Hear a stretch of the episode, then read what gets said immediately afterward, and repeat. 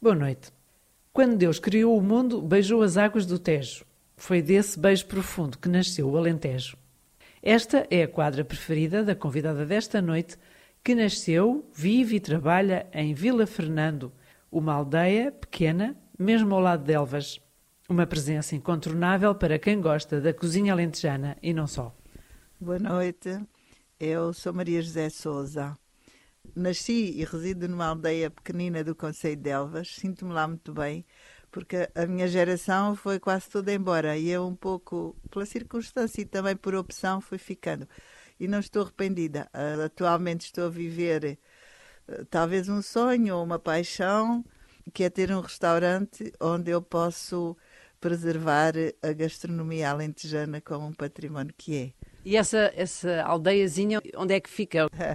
A aldeia Vila Fernando. Conselho de Elvas é uma aldeia pequenina, talvez a mais pequena do Conselho e cada vez mais despovoada. Embora agora esteja a ser descoberta por muitas pessoas que não são dali e que se apaixonam porque ela é realmente uma graça, é, é, é linda e atrai muita gente. E há muita gente por ali a comprar casa, a gostar de estar o mais tempo possível. Há pessoas que já estão a tentar fixar a residência depois da, da, das vidas ativas. Portanto, está assim também a reviver um bocadinho nesse aspecto. Mas como tem é que, poucos habitantes. Mas como é que se aposta assim em fazer ali um restaurante numa terriola assim tão perdida de Portugal? Olha, é assim. Eu e o meu marido fomos funcionários públicos. Uh, o meu marido aposentou-se novo, trabalhava num, num estabelecimento também nessa aldeia que depois fechou portas e que é uma pena que está abandonado. Estabelecimento de quê? Ah, estabelecimento era um instituto de reinserção de menores delinquentes que se reabilitavam para a vida e era uma coisa com muito interesse, muita qualidade. E depois havia que arranjar um entreteio. Eu sempre achei que na região faltava um espaço onde a gastronomia, porque Elvas e a região é muito rica em património. Atualmente até é classificada como património da humanidade mas havia esta faceta da gastronomia era um bocadinho esquecida. E eu achei que era bom que houvesse qualquer um recanto. E então... Somente, somente, voltando atrás. Portanto, o seu marido trabalhava nessa uh, estabelecimento, instituição para reabilitar menores, não era? Que entretanto fechou. Aposentou-se aposentou ainda novo e tinha que se arranjar um entretém. E por isso é que nasceu a ideia do restaurante? A ideia do restaurante passou por aí. Mas a Maria José também disse que era funcionária pública, trabalhava aí nessa instituição? Trabalhei uns tempos, mas depois, a parte final, trabalhei no Hospital de Elvas, é uma administrativa. Uma vida muito burocrática que não tem nada a ver com a minha vida de agora. Embora eu também gostasse, porque esta coisa de, de nós uh, nos entregarmos àquilo que fazemos satisfaz-nos, não é? Eu lembro-me sempre dos dos operários, a história dos operários, dos dois operários que estavam a partir pedra. E um jornalista entrevistou-os, perguntou a um, e ele, com uma cara de muito contrariado, perguntou: O que está a fazer? Ah, eu estou a partir pedra. E ao outro, que estava exatamente a fazer a mesma coisa, respondeu a essa pergunta: Eu estou a construir uma catedral. Portanto, o trabalho é aquilo também, o que nós colocamos de nós no trabalho é aquilo que nos satisfaz também, não é? Mas isso é para explicar que, enquanto foi funcionária pública, não se sentia assim tão realizada, é isso? Sim, mas também não estava muito contrariada. Também gostei muito do que fiz e fiz o melhor que, que, que eu soube. E depois como é que fez esta viragem? Quando fizemos o, o, restaurante, andámos a pensar na aldeia, porque a ideia era também colocá-lo num espaço muito típico e andámos à procura na aldeia, nós vivemos lá, andávamos à procura de um espaço. Estava uma pequena casa à venda e nós enamorávamos a casa. Íamos lá ver e disse, ah, isto é tão pequenino, não dá para nada. Mas pronto, pensando aqui, fazendo ali, fazendo do outro lado, decidimos, comprarmos a casa e fizemos o restaurante. Isto há 23 anos já. Eu ainda estava a trabalhar, tinha lá umas pessoas, mas também consegui depois aposentar-me porque tinha este sonho para cumprir, não é? E essa casa é, é onde é atualmente o seu restaurante? No adro da igreja, mesmo no coração da terra. Exatamente. Chama-se Taberna do Adro pela proximidade que tem com o adro da igreja, porque a igreja numa aldeia, então o espaço é mesmo o coração. Porque é o espaço, o adro é o espaço dos grandes momentos da comunidade, dos casamentos, dos batizados, das festas e tem assim uma conotação muito forte, não é? Os nossos escritores falavam sempre muito do adro, não é? O Júlio Diniz escrevia muito coisas sobre o adro. O adro é, é um espaço muito importante para a aldeia. E então é simpático porque é um largo muito, muito engraçado, muito acolhedor, as pessoas gostam muito de lá ir. É um adro rodeado de casas pequenas, típicas, não é? Exatamente. Casas todas baixinhas, mantendo a traça tradicional da arquitetura alentejana, casas pequenas, poucas aberturas posterior, paredes muito grossas, chaminé grande, para se protegerem, as paredes grossas protegiam do, do, calor e do inverno, que são rigorosos, não é? E então pouco abertas posterior para evitar que essas temperaturas invadam a casa. Foi o caso da casinha que namoraram e que acabaram por comprar, que também era desse perfil. É, exatamente. É uma até das primeiras a ser construída na aldeia, porque é, é mesmo ao pé da igreja e as primeiras casas resultam sempre à volta da igreja. Agora, a igreja é muito antiga, foi um murábito, já vem por aí fora, tem uma história muito interessante. E, e depois lá fizemos então a taberna. Chamámos taberna porque taberna era um espaço também de nome muito típico e do adro pela proximidade com o adro, não é? E começámos ali a fazer. A minha mãe ainda vivia nessa altura, ela era uma excelente cozinheira, e com ela fizemos uma pesquisa, uma reminiscência das coisas que se faziam noutros tempos pratos muito simples, como é panágio do Alentejo. As pessoas recorriam àquilo que tinham ao pé e com os temperos simples que fizeram coisas boas, com o pão. Mas a Maria José sempre gostou de cozinhar, quer dizer, de repente, esta vossa opção foi iniciar uma vida nova, não é? No fundo, começar do início, minimamente devia ter jeito para cozinhar. Pois olha, não sei, foi uma descoberta. Eu costumo dizer que arquivei os papéis todos lidei sempre, abri o armário dos tachos e então descobri que realmente aquilo me apaixona. Eu acho que cozinhar é mimar, eu digo sempre isto. A minha mãe sempre nos acarinhou a todos através da comida, de satisfazer. Eu acho que todas as mães fazem isso, não é?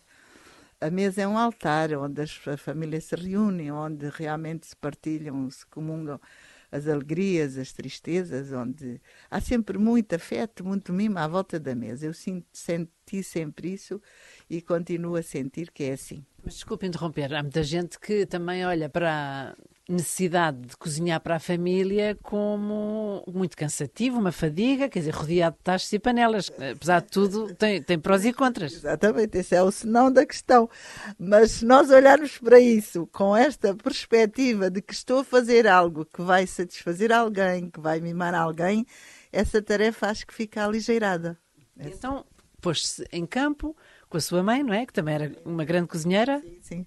Porque até aí eu não cozinhava, tinha o privilégio de chegar a casa e ter a mesa posta. Eu fui sempre uma privilegiada nisso. Às vezes nem sabia o que era o almoço e o que era o jantar. Portanto, no, no fundo, o objetivo é restaurar esta tradição, este tesouro que é a gastronomia alentejana, tentar salvá-la, ser uh, aglutinada noutras formas também que se fala muito por aí, com pratos, sabe-se lá como, mas a Maria José vai um bocadinho contra a corrente nesse sentido. Sim, sim, também não tem nada contra, acho que há lugar para todos, não é? Não sou contra isso, até admiro e tiro o chapéu a, a pessoas que fazem grandes coisas. Só que esta gastronomia que eu preservo e que eu tento salvar é um património porque é uma coisa que o povo fez e que nos identifica como esse povo, não é? E em Portugal inteiro, eu acho que não, a Alentejana não tem que ser melhor que a outra. Cada sítio tem que ter a sua própria, ligada à natureza, ao ambiente, ao seu clima, à, à sua paisagem. E cada recanto de Portugal tem essa característica. Por isso é que nós somos nisso um país muito rico e não podemos perder. E é uma, uma gastronomia que não tem escola. A escola é da família. Nós herdamos dos, dos avós, dos pais. Portanto, eu acho que a minha geração tem quase essa obrigação de transmitir essa herança aos filhos e aos netos. Que é o seu caso? Que é o meu caso.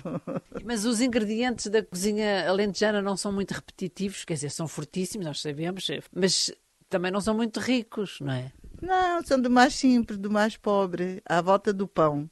Tirei azeite e, e pão estavam governados, porque inventaram com muitas ervinhas, com Os coentros, os coentros então são fundamentais. Os coentros, a salsa, a hortelã, o alho e a cebola não leva mais do que isso. Não há condimentos, não há especiarias nesta cozinha mais popular. Haveria para, nos dias de festa, na Páscoa, no borrego, já se condimenta com essas coisas.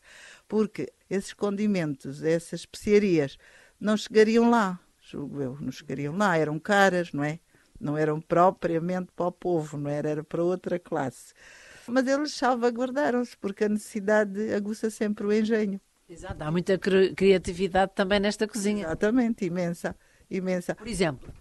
Por exemplo, com o pão e o azeite e os coentros fazem-se imensas sopas, sopas, migas, todas elas são diferentes, têm a mesma base. Uhum. A sorda, que é uma coisa é uma coisa aconchegante. Eu acho que a nossa cozinha tem esta característica de ser aconchegante, de ser carinhosa. E já, já, lhe chamaram, já lhe chamaram a Maria José a salvadora das migas. Ah, sim, sim.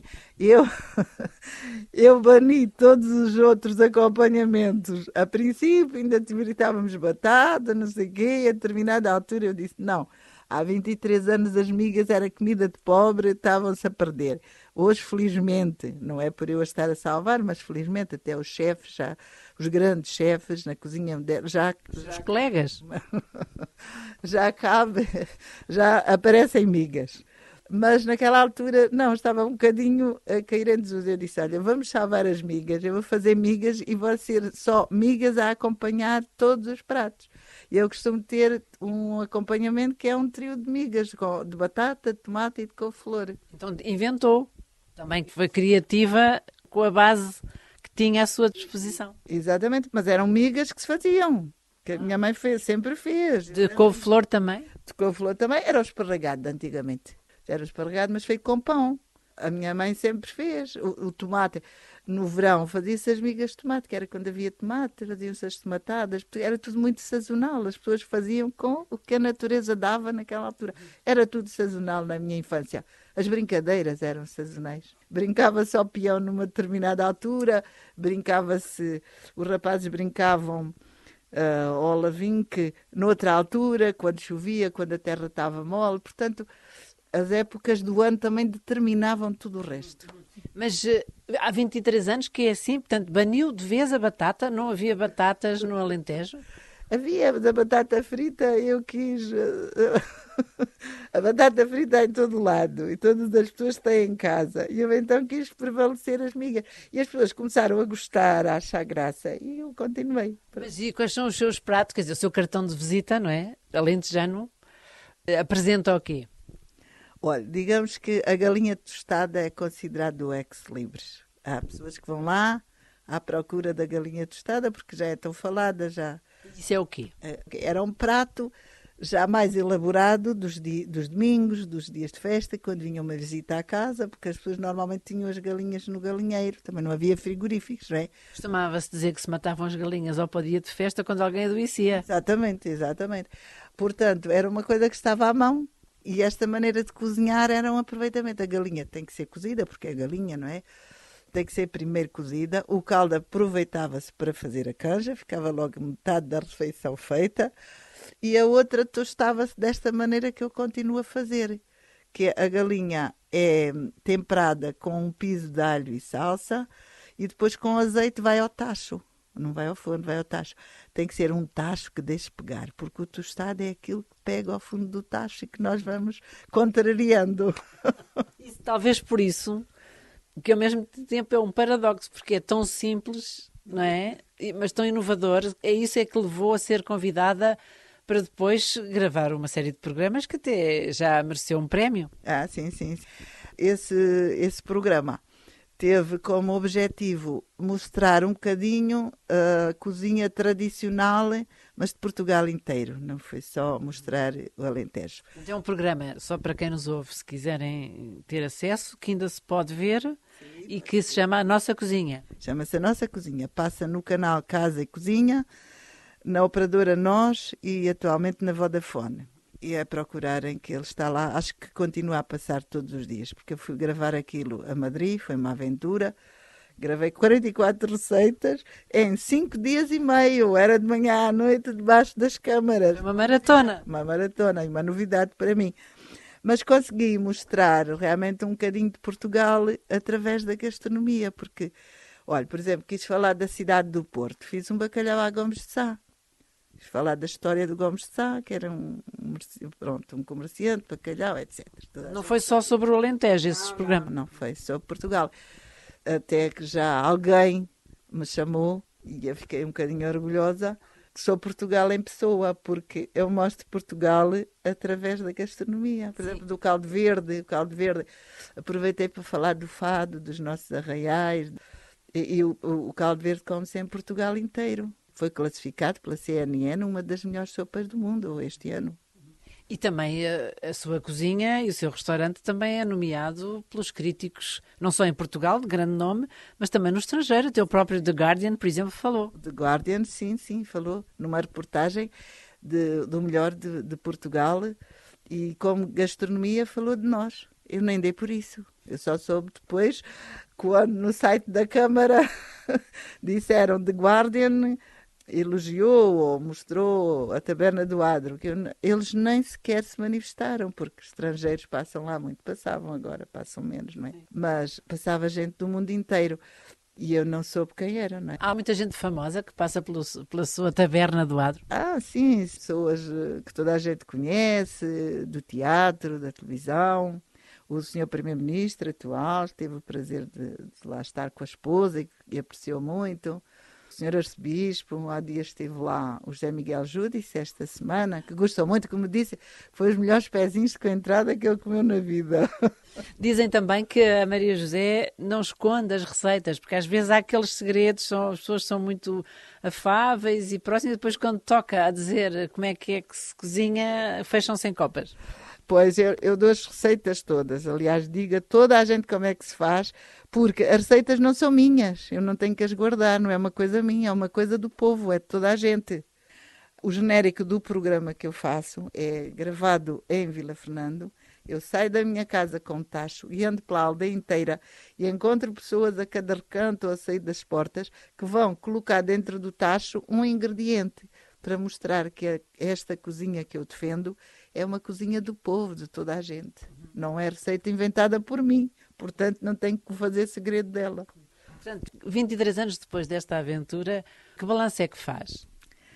Olha, é um balanço muito positivo, uma surpresa, acho quase um fenómeno, porque ali na aldeia, como é que nos foram descobrindo e como é que vão falando de nós. Uh... Foi boca a boca, porque não, a Maria José não apostou em publicidade, nem propaganda nos médias, nem nada disso. Nada, não fiz propaganda nenhuma.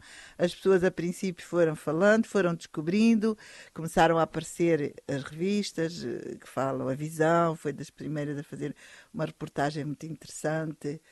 O Fernando Melo, os críticos eh, gastronómicos falaram muito bem nos locais. O Miguel Esteves Cardoso até a chama é quase heroína, pena num pedestal. o Miguel Esteves Cardoso, que não me conhece pessoalmente, é curioso. Nunca lá foi? Nunca lá foi, mas pelo que viu na televisão, foi ele que disse que eu, obrigado Maria José, é Portugal em pessoa. Mas e agora este prémio que ganhou é consequência disso? É consequência, é um prémio atribuído pela Academia Internacional de Gastronomia na categoria Multimédia 2021. São cinco categorias, entre elas a multimédia que foi, depois já... Isso foi graças à, sua série A Nossa Cozinha na, na pela televisão? Aí, foi só por aí, sim, sim. Olha, e a pandemia? Olha, a pandemia afetou-nos uh, a todos naquela fase que tivemos que estar fechados, não é? Mas é assim, nós somos uma, uma empresa muito familiar. Somos só nós a trabalhar. Nós é quem? Nós, eu, marido, filho. Agora o meu neto, o meu filho também é licenciado em turismo e o meu neto também está a estudar turismo e é um entusiasta. O meu neto já cozinha, tem um, uma paixão e até para estar com as pessoas, falar com elas. E então sempre que tem tempinho livre está por lá. Depois tenho assim umas pessoas que me ajudam na retaguarda, mas é esporadicamente, é umas horas que é preciso, na hora de, de, de aperto, lavar a louça, aquelas coisas. Mas pessoal, mesmo afeto, somos nós. Mas durante a pandemia. Claro que fechámos, pronto, como toda a gente, não é? Depois da pandemia, olha, tem-nos procurado tanto. Acho que as pessoas estão tão cansadas de estar fechadas em casa que adoram descobrir estes sítios assim mais pacatinhos e simpáticos e, e felizmente temos casa cheia porque também somos pequenos dispomos de uma esplanada. À noite a esplanada é muito simpática porque se estende pelo largo da igreja. Sim, com o calor do Alentejo, sabe bem. Noite sabe bem. E... E, e, lá dentro, a sua decoração é muito especial. Quer contar porque é que foi essa opção? A decoração. Começámos por colocar nas paredes utensílios que tivessem a ver com a mesa. Quisemos criar um cenário condizente. O espaço envolvente é condizente com a mesa e com o que se come. E pusemos então a louça, a louça utilitária daquela época. Era a louça de barro, especialmente do Redondo, a olaria do Redondo e são coisas tão bonitas, tão naifes, e, e que fomos adquirindo ao longo do tempo. E hoje já temos as paredes cobertas dessa louça, de candeeiros de petróleo, tudo a evocar a mesma época. Agora, Os é... pratos muito bonitos, cheios de, de, desenhos e de flores, típicos do Alentejo também. Sim, sim, sim, típicos. Aquilo é olaria do Redondo, mas olaria com 100 anos, é um século atrás. Ainda se faz hoje, mas tem outras, outras cores, outras, outras maneiras. Aquilo é realmente a mais simples do, do popular, não é? Dos artistas populares. Muitas têm nomes que as pessoas personal mandavam-nas fazer personalizadas, os nomes muito mal escritos, com erros, é engraçado. Porque começaram pessoas... à procura por aí fora, no Alentejo Profundo, desses pratos? Como é que foi? Sim, nós tínhamos alguns, porque nós uh, gostamos muito de antiguidades. E pusemos lá todos os que tínhamos na altura. As pessoas da aldeia também nos deram alguns, porque acharam graça. Há lá um lindíssimo que os, os colecionadores apreciam imenso e que era o antigo presidente da junta que entrou lá, viu e disse: Ah, a minha mulher tem lá uma coisa dessas onde os patos vão beber água. E foi buscá-lo Quer dizer, se não estivesse ali, esse e outros estariam já partidos, não existiriam, não é?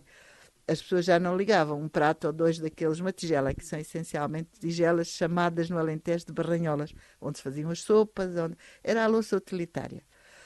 E isto, pronto, estando expostas ali, estão, são no museu. Certo. E neste percurso de valorização do que é alentejano, nomeadamente da sua terra e das comidas mais definidoras da identidade alentejana, bate-se mais pela defesa dos salgados ou dos doces? É porque os doces alentejanos também têm uma, é uma, uma perdição. também os nossos, nós elegemos principalmente quatro, às vezes temos mais, mas estes temos sempre, que é, não pode deixar de ser o sericá, que é de Elvas, com a respectiva ameixa, uma tarte de requeijão, porque os nossos requeijões são muito bons, de leite de ovelha, o, o, pão de rala, que era assim já mais nobre, de dia de festa, e a encharcada são doces conventuais, com muitos ovos, com muitas gemas. Já se sabe que os doces conventuais têm muitas gemas, porque as claras tinham outro, outra finalidade, não é? Sobravam as gemas, as freiras e os frades utilizavam na, as freiras para gomar os hábitos, os frades para proteger o, os vinhos e então sobrava muitas gemas. Tiveram que inventar fazer doces só com gemas. Hoje, hoje essa preocupação de engomar os hábitos e, e tratar dos vinhos já passou, mas a, a, Igreja continua lá presente. Eu sei que a Maria José também é católica. Que relação é que tem agora com o Sr. Parco? O, o Sr. Prior deve gostar de tanta movimentação ali à volta, pelo menos à vida. sim, sim. E às vezes as pessoas, a missa é à tarde, nos domingos é à tarde. As pessoas até às vezes quem ainda não foi à missa e quer ir, aproveita ou vai visitar a igreja. Sim, temos uma relação ótima. Eu costumo encarregar-me de enfeitar a igreja. Sou eu que todas as semanas vou às flores frescas e, e ponho na igreja. Às vezes já peço ajuda porque já não tenho tempo para tanta coisa. E temos, apoiamos uh, projetos solidários, coisinhas que vendemos ali, que as pessoas levam de. Para ajudar também as obras sociais da Igreja, é Sim, da Igreja e obras sociais também. E como é que olha para o facto do Alentejo também a esse nível estar um bocadinho descristianizado, não é? Quer dizer, não é bem contra, é tipo é quase indiferença ao esquecimento. Sim, é um pouco. Eu acho que é, não é só no Alentejo que acontece, não é? Mas o Alentejo ainda é um. Ainda, nas aldeias ainda se usa um bocado Uh, só as mulheres irem à missa, mais as mulheres irem à missa. Alguns homens, é lógico, mas pronto. Mas o Alentejo, o Alentejo é crente. É, há uma crença muito grande. Estou em Vila Fernanda, há uma crença à Senhora da Conceição que uh, o povo se sente protegido por ela. É a nossa rainha. Foi mesmo no Alentejo que foi coroada a Rainha de Portugal por Dom João IV. Exatamente. Nenhum rei a partir daí usou coroa. A coroa foi uh, concebida a Nossa Senhora, ali ao lado da Vila Viçosa. Portanto, esta ligação com a Rainha de Portugal está entranhada. Sim, está entranhada. E é a nossa padroeira. É a nossa padroeira. Temos uma imagem muito bonita antiga, muito bonita, e todos os vila-fernandenses têm. A festa é, logicamente, no dia 8 de dezembro, foi sempre um, um, dia alto para, para a comunidade, era o dia de festa. Antigamente era o dia em que as pessoas se peraltavam muito, estreavam a roupa para ir à festa a procissão e ainda hoje a, a, missa e a procissão são muito vividas e pessoas que já não vivem ali gostam de ir lá nesse dia. E os militares, gosto muito de contar isto porque os militares foram muitos, os militares de Vila Fernando que foram para a guerra. Antes na Guerra da França e depois na Guerra do Ultramar. E nenhum, é a única freguesia ali do Conselho onde nenhum veio com uma mínima beliscadura da guerra. E eles sentiram isso. Havia lá uma senhora velhota que sabia uma oração à Nossa Senhora da Conceição e quando eu era miúda, chamava-me, ela não sabia escrever, ela ditava-me a oração e eu escrevia. Ainda se lembra? Já não me lembro muito bem. Só sei que havia uma frase que era assim: eu era mesmo miúda da escola e a senhora dizia-me assim, só me lembro disto: colete da Virgem Maria será regado. Colete. Eu, ao princípio, escrevia colete, além de já não era com o leite. Só que a velhota dizia assim: e eu depois é que comecei a pensar, miúda, disse, ah, não pode ser com o leite regado, deve ser com o leite. e então lá comecei a escrever como ser. E os militares levavam essa oração com eles. E já depois do ultramar, aqui há uns anos, eles próprios fizeram uma grande festa de homenagem, aplicaram lá uma lápide de agradecimento a Nossa Senhora. E presentemente com o Covid, ninguém a Vila Fernanda teve Covid.